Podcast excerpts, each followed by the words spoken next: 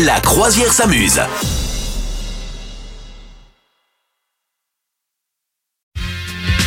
Vous nous rejoignez, la croisière s'amuse avec euh, la devinette de la semaine, Madame Meuf.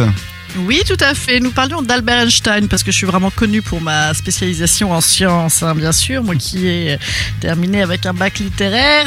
Euh, J'ai trouvé cette info. En fait, je- euh, Albert Einstein donc, a prévenu le président Roosevelt à un moment d'un danger. Dans les années 30, on imagine bien qu'est-ce que ça peut être. Eh ben, c'est le danger nucléaire. Sauf que là où c'est euh, un peu compliqué, c'est que euh, Albert Einstein a contribué évidemment à ce développement de ce travail Ah sur oui. l'atome. Et donc, il semblerait que lui, par contre, euh, p- voilà, euh, comme un, un scientifique, euh, lui pensait à la théorie, la théorie, la théorie, et non pas à- aux armes.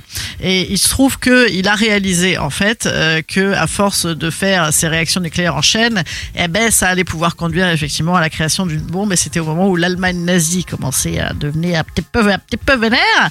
Et donc, il a écrit à Roosevelt en disant attention, attention, euh, euh, il faut vraiment surveiller ça de près. Euh, il est possible que, euh, ben voilà, qu'on qu'on soit en capacité euh, avec ces développements euh, de créer une bombe euh, massive, explosive, etc. Et machin.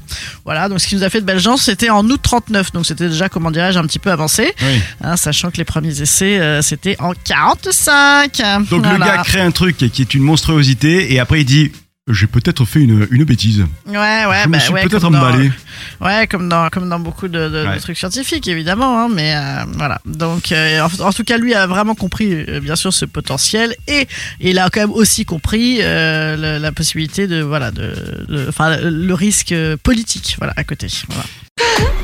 Vous souhaitez devenir sponsor de ce podcast?